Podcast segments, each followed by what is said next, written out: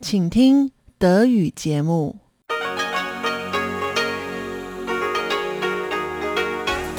Hier ist Radio Taiwan International. Zum 30-minütigen deutschsprachigen Programm von Radio Taiwan International begrüßt sie Eva Trindl. Folgendes haben wir heute am Montag, dem 24. Januar 2022 im Programm. Zuerst die Nachrichten des Tages. In Taiwan entdecken berichtet Tatjana Romig über Proteste von Arbeitsmigranten, Alkohol am Steuer und Reform der Elternzeit. Danach folgt Taiwan Monitor. Heute gehen wir der Frage nach, wie hoch das Vertrauen der Taiwaner und Taiwanerinnen in die Demokratie ist. Nun zuerst die Nachrichten. Außenminister Joseph Wu betont die Bedeutung internationaler Freundschaft für Taiwan.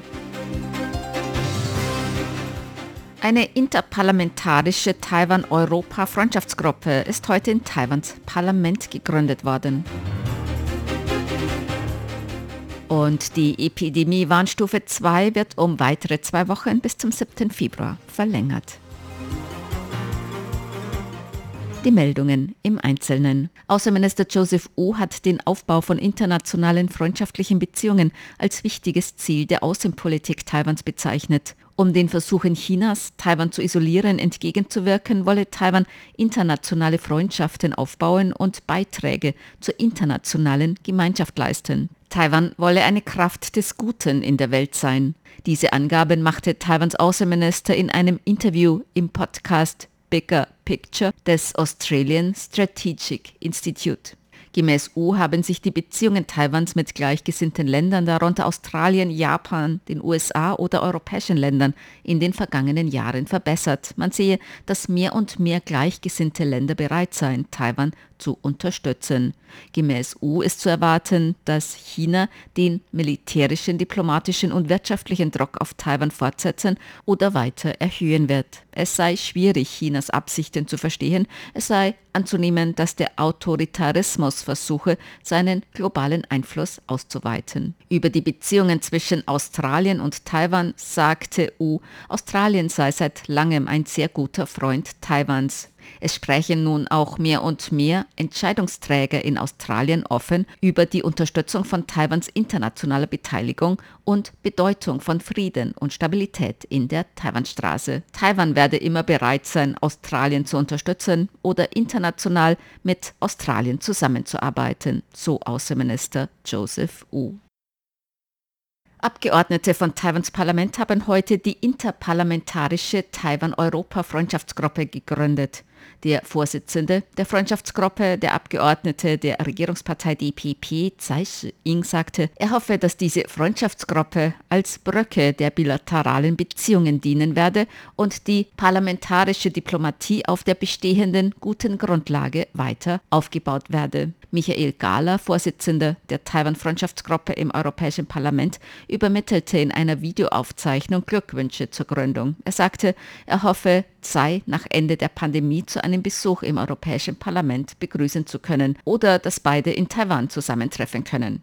Er betonte, dass Europa nun alles tue, um die Pandemie zu bekämpfen und hoffe, dass Taiwans Bevölkerung möglichst früh die Pandemie überwinden könne. Dies sei ein gemeinsamer Kampf und er vertraue darauf, dass man den Kampf gewinnen und die bilateralen Beziehungen stärken werde. Gestern sind 39 chinesische Militärflugzeuge in Taiwans Luftraumüberwachungszone, kurz ADIZ, geflogen. Gemäß Taiwans Verteidigungsministerium ist dies die höchste Anzahl von chinesischen Militärmaschinen in Taiwans Luftraumüberwachungszone seit Anfang Oktober vergangenen Jahres.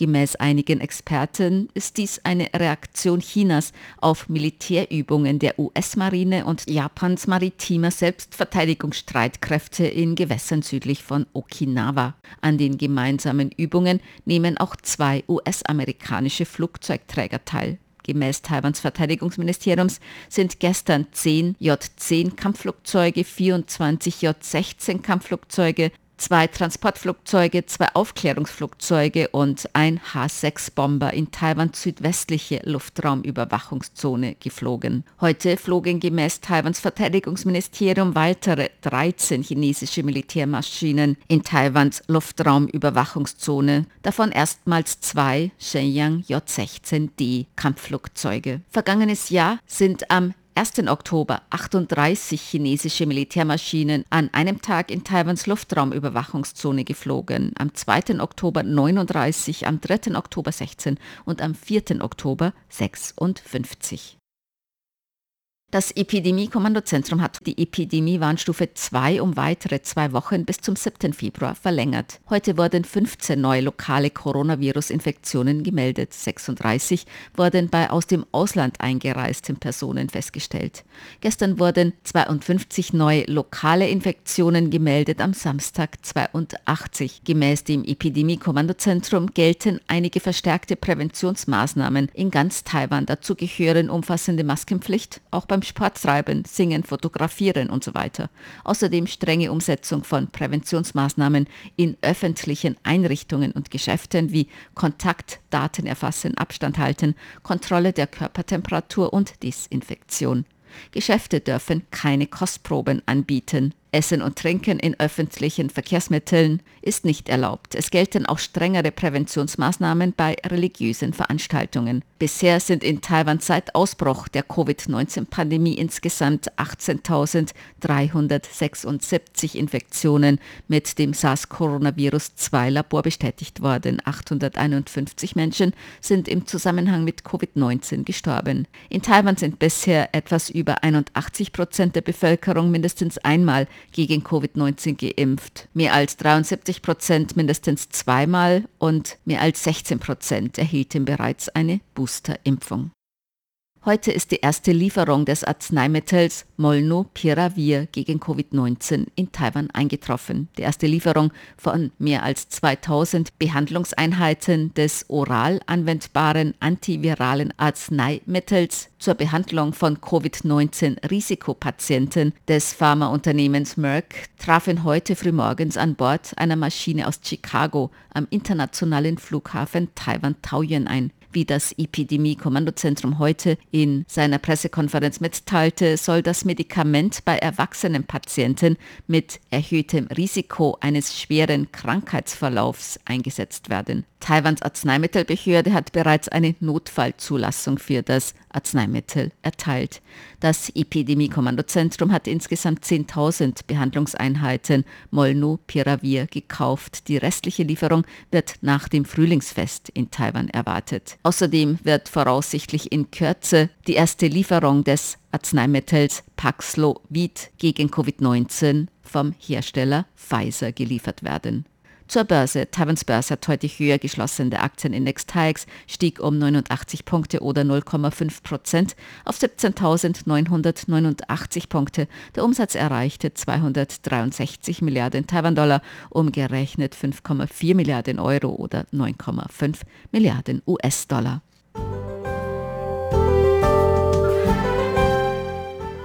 Das Wetter. Heute war es im Norden bewölkt mit Regen bei Temperaturen bis 20 Grad Celsius. In Mittel- und Südtaiwan teils sonnig, teils bewölkt bis 24 Grad in Mitteltaiwan und bis 27 Grad im Süden.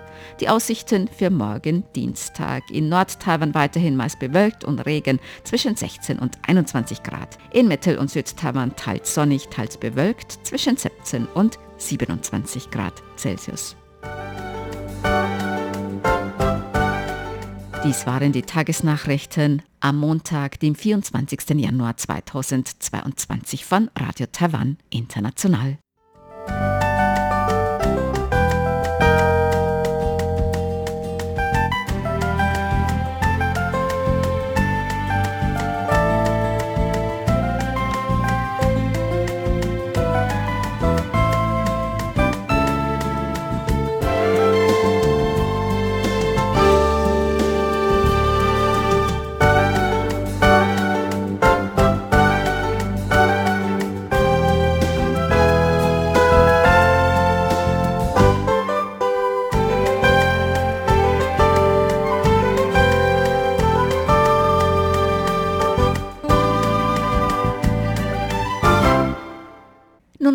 Taiwan entdecken mit Tatjana Romig.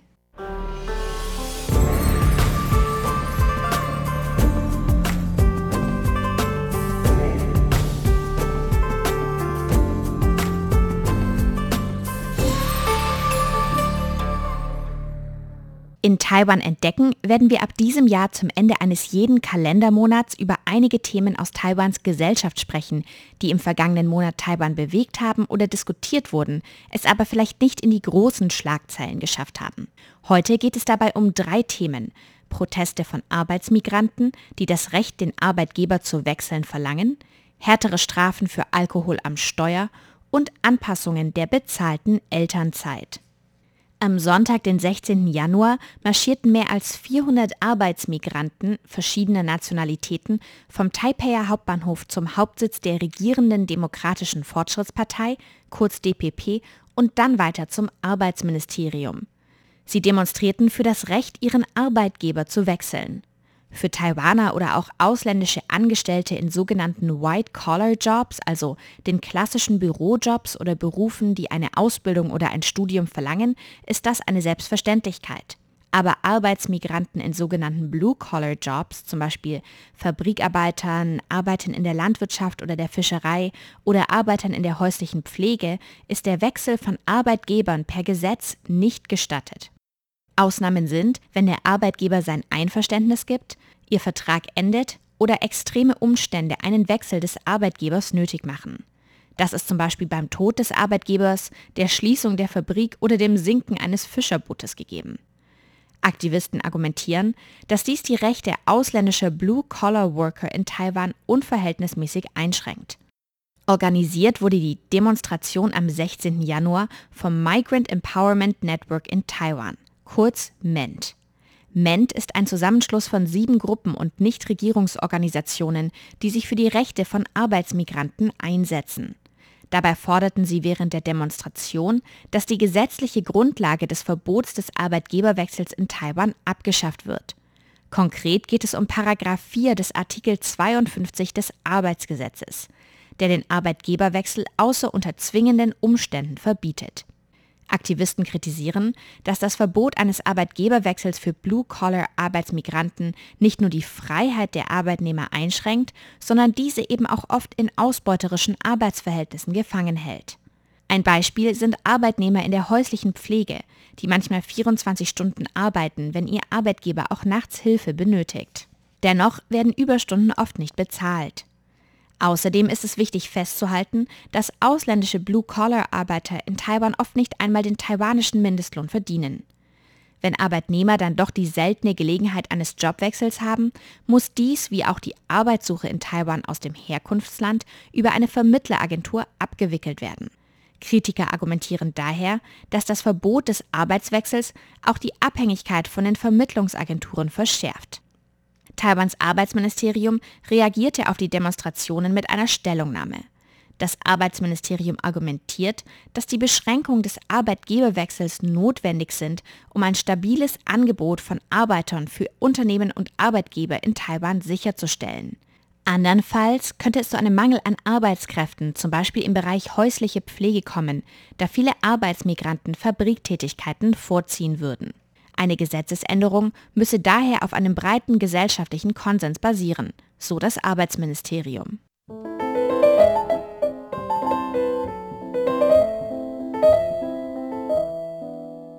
Ein weiteres Thema, das die Gemüter in Taiwan diesen Monat erhitzt hat, waren strengere Strafen für Alkohol am Steuer. Nachdem im vergangenen Jahr knapp 3000 Personen bei Verkehrsunfällen ums Leben kamen, widmete sich Taiwans Kabinett sowie das Parlament bereits zu Beginn des Jahres Verkehrsstraftaten. Eine Gesetzesänderung des Road Traffic Management and Penalty Act hat heute die dritte Lesung im Parlament passiert. Damit reagiert Taiwans Legislative auch auf öffentlichen Druck als Reaktion auf eine Serie schwerer Verkehrsunglücke. Zuletzt war am 26. Dezember des vergangenen Jahres in Kaohsiung ein betrunkener Fahrer in eine vierköpfige Familie gerast, die dabei war, einen Zebrastreifen zu überqueren. Die Mutter verstarb noch an der Unfallstelle, der Vater und die beiden Töchter wurden schwer verletzt. Der Fahrer war bereits zweimal in der Vergangenheit wegen Alkohol am Steuer aufgefallen, hatte aber bisher keinen Unfall mit Verletzten verursacht. Das Unglück hatte in Taiwans Bevölkerung große Anteilnahme ausgelöst. Zuletzt waren die Gesetze zum Umgang mit Alkohol am Steuer in Taiwan im Mai 2019 verschärft worden. Die Gesetzesänderung erhöht nun die Strafen für Alkohol am Steuer deutlich, um potenzielle Täter abzuschrecken. Fahrer, deren Handeln keinen Unfall oder Verletzte nach sich zieht, können immer noch mit einer maximalen Gefängnisstrafe von drei Jahren bestraft werden und oder mit einer Geldstrafe von bis zu 300.000 Taiwan-Dollar. Das entspricht ca. 9.540 Euro. Alkoholisierte Fahrer, die durch ihr Handeln Menschen verletzen oder gar töten, erhalten eine Gefängnisstrafe zwischen drei und zehn Jahren sowie eine Geldstrafe zwischen einer Million Taiwan-Dollar und drei Millionen Taiwan-Dollar. Das sind ca. 31.800 Euro bis hin zu 95.300 Euro. Außerdem wird die Zeitspanne für Wiederholungstäter verlängert. Zuvor galten alkoholisierte Fahrer nur dann als Wiederholungstäter, wenn sie innerhalb von fünf Jahren mehrmals straffällig wurden. Dieser Zeitraum wurde nun auf zehn Jahre ausgedehnt. Außerdem versucht Taiwans Parlament mit dem neuen Gesetzesentwurf auch Mitfahrende zur Verantwortung zu ziehen. Für sie wurden die Strafen mehr als verfünffacht, mit einer minimalen Geldstrafe von 6.000 Taiwan-Dollar, das sind ca. 190 Euro, und einer maximalen Geldstrafe von 15.000 Taiwan-Dollar, ca. 475 Euro. Weitere Bestimmungen drehen sich um Alkohol-Zündschlosssperren für Wiederholungstäter. Bei diesen müssen Fahrer erst über eine Atemprobe nachweisen, dass sie nicht betrunken sind, bevor sie das Fahrzeug entsperren können. In Taiwan ist Fahren nur mit einem Blutalkoholgehalt von weniger als 0,25 Milligramm pro Liter gestattet. Das entspricht ungefähr dem Grenzwert in Deutschland, der bei 0,5 Promille liegt.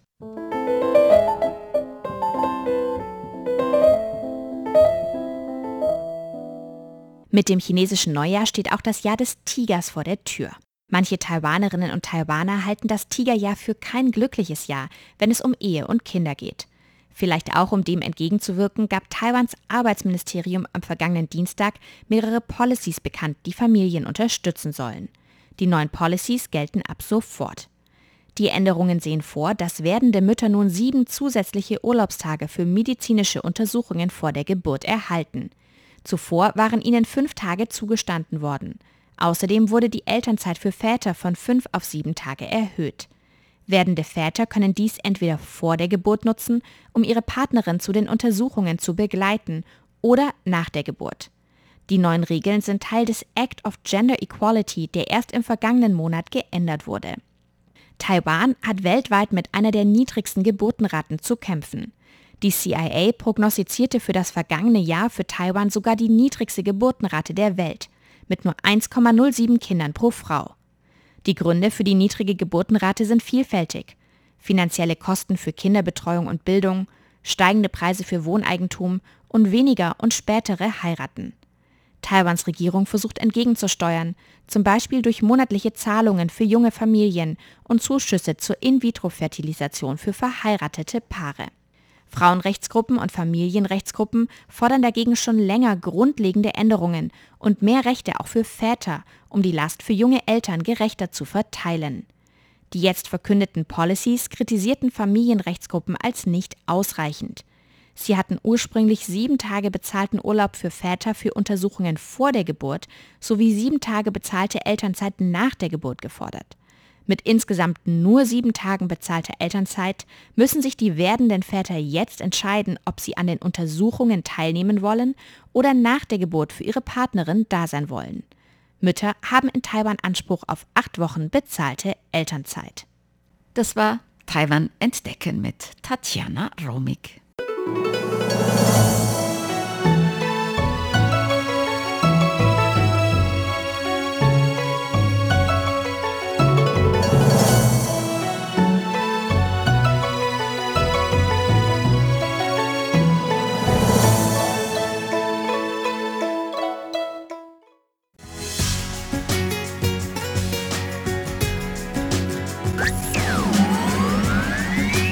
Radio Taiwan, international aus Taipeh.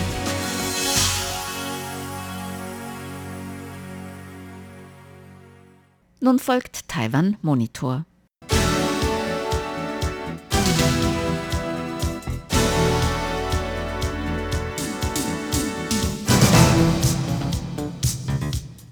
Die Taiwan Demokratie Stiftung hat Ende Dezember die Ergebnisse einer jährlichen Umfrage vorgestellt. Unter anderem wurde nach der Bereitschaft der Taiwaner und Taiwanerinnen gefragt, im Fall eines Krieges mit China für Taiwan zu kämpfen. Ein weiteres Thema der Meinungsumfrage war das Vertrauen der Taiwaner und Taiwanerinnen in die Demokratie. Die Frage, ob Demokratie trotz Fehlern immer noch das beste System sei, beantworteten 75,3 Prozent der Befragten mit Ja. Doch geführt wurde die Umfrage vom Zentrum für Wahlforschung an der staatlichen Tsinghua-Universität telefonisch unter 1299 Personen im Alter ab 20 Jahren bei einer Fehlerspanne bis 7,72 Prozent. Radio Taiwan International sprach über diese Umfrage mit Yu Zhenhua, Forscher am Wahlforschungszentrum an der staatlichen Tsinghua-Universität. Er sagte, die Fragen nach dem Vertrauen in die Demokratie seien ein Kernthema dieser Umfrage. Der Grund dafür, warum wir diese Frage stellen, ist, weil in den vergangenen Jahren in demokratischen Ländern im Westen eine Schwächung der Demokratie zu sehen ist. Das gilt sogar für einige Länder mit sehr langer demokratischer Tradition in Europa. Es ist zu erkennen, dass das Vertrauen in die Demokratie sinkt. Deshalb wollten wir sehen, ob dieses Problem auch in Taiwan besteht. Doch in Taiwan ist das Vertrauen in die Demokratie bisher noch verhältnismäßig hoch. Und das Vertrauen in die Demokratie ist in den vergangenen Jahren auch nicht schwächer geworden. Obwohl Taiwan eine junge Demokratie ist und die Differenzen zwischen dem grünen und dem blauen politischen Lager sehr groß sind, ist die Unterstützung für die Demokratie immer noch sehr hoch und hält sich auf einem sehr stabilen Niveau.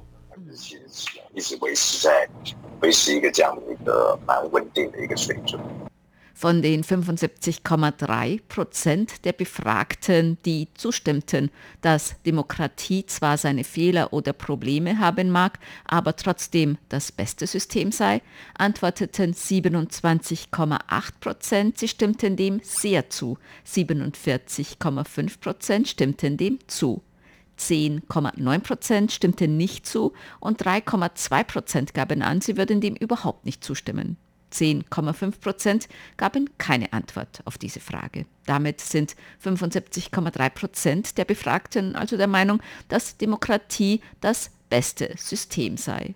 Und 14,1 Prozent stimmten dem nicht zu. Yu Zhenhua, Forscher am Wahlforschungszentrum an der staatlichen Tsinghua-Universität, sagte über den Unterschied von Vertrauen in die Demokratie allgemein und dem Vertrauen in die gegenwärtige Situation der Demokratie in Taiwan.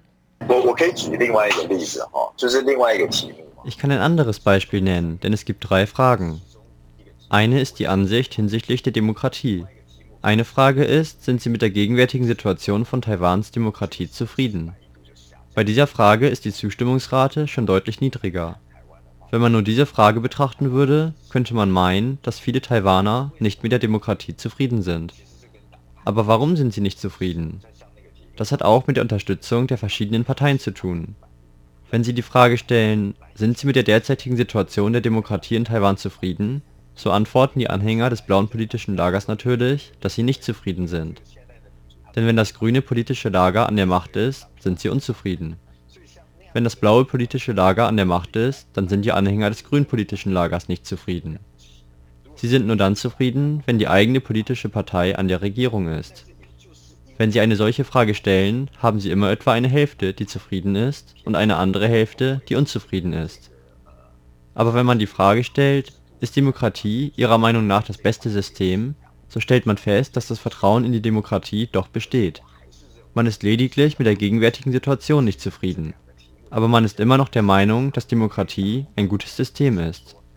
Wenn man diese Fragen miteinander vergleicht, dann sieht man, dass das Vertrauen in die Demokratie weiter besteht.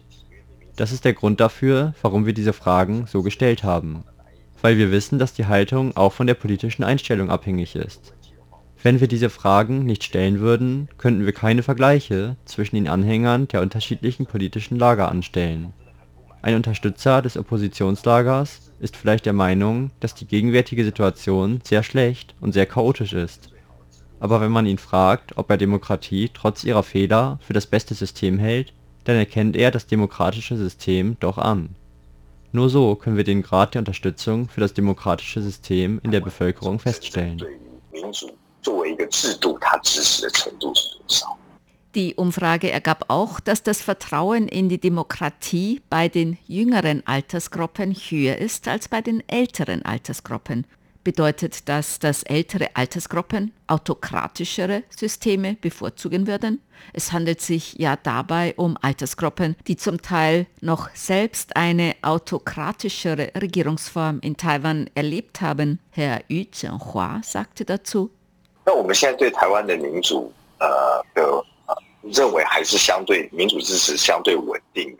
Die Unterstützung für das demokratische System ist in Taiwan recht stabil.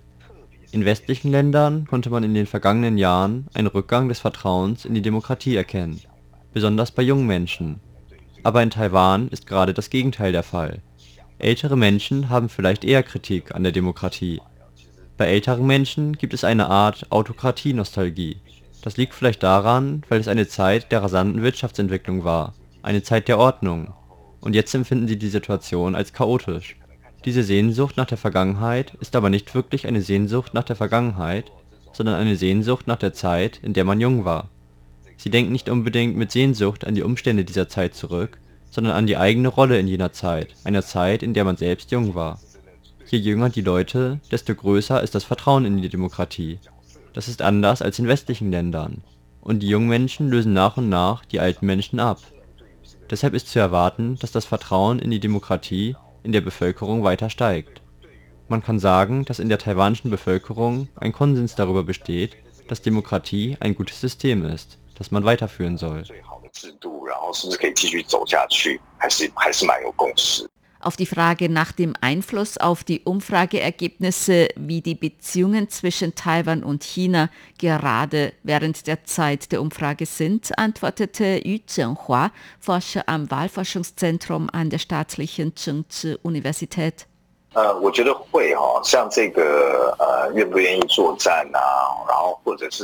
Es hat einen Einfluss auf Antworten auf Fragen, wie zum Beispiel, ob man für Taiwan kämpfen will oder wie die Ansicht gegenüber China ist. Auf die Antwort auf die Frage, ob Demokratie das beste System ist, hat es weniger Einfluss.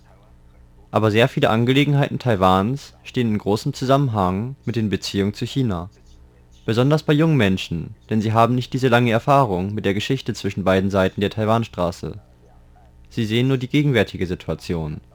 Ich kann mich erinnern, dass es einmal eine Zeit gab, in der die Haltung für die Unabhängigkeit Taiwans deutlich zurückgegangen ist und die Ansicht, sowohl Taiwaner als auch Chinese zu sein, gestiegen ist. Und der Anteil derer, die sich nur als Taiwaner sehen, war etwas gesunken. Es hat diese Zeit gegeben. Hatte das damit zu tun, dass die Beziehungen zwischen Taiwan und China zu der Zeit besser waren? Aber dies war 2016 bis 2018. Damals war Präsidentin Tsai Ing-wen von der DPP bereits an der Regierung. Damals hatte man vielleicht noch größeres Vertrauen in die wirtschaftliche Entwicklung Chinas.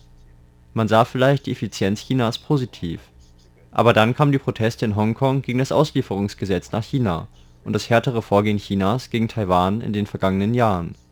So hat sich dieser Trend wieder umgekehrt. Die Haltung der Menschen in Taiwan gegenüber China ist sehr sensibel. Die Veränderungen in den vergangenen beiden Jahren haben natürlich auch mit dem Vorgehen Chinas gegen Taiwan zu tun und dem internationalen Auftreten Chinas.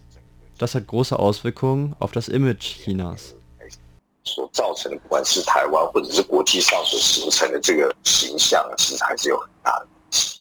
Sie hörten das deutschsprachige Programm von Radio Taiwan International am Montag, dem 24. Januar 2022. Unsere E-Mail-Adresse ist deutsch@ rti.org.tv. Im Internet finden Sie uns unter www.rti.org.tv, dann auf Deutsch. Dort finden Sie weitere Informationen, Beiträge und die Links zu unserer Facebook-Seite und zu unserem YouTube-Kanal. Über Kurzwelle senden wir täglich von 19 bis 19.30 Uhr UTC auf der Frequenz 5900 kHz. Das, liebe Hörerinnen und Hörer, was für heute in deutscher Sprache von Radio Taiwan International. Wir bedanken uns bei Ihnen ganz herzlich fürs Zuhören. Am Mikrofon war Eva Trindl.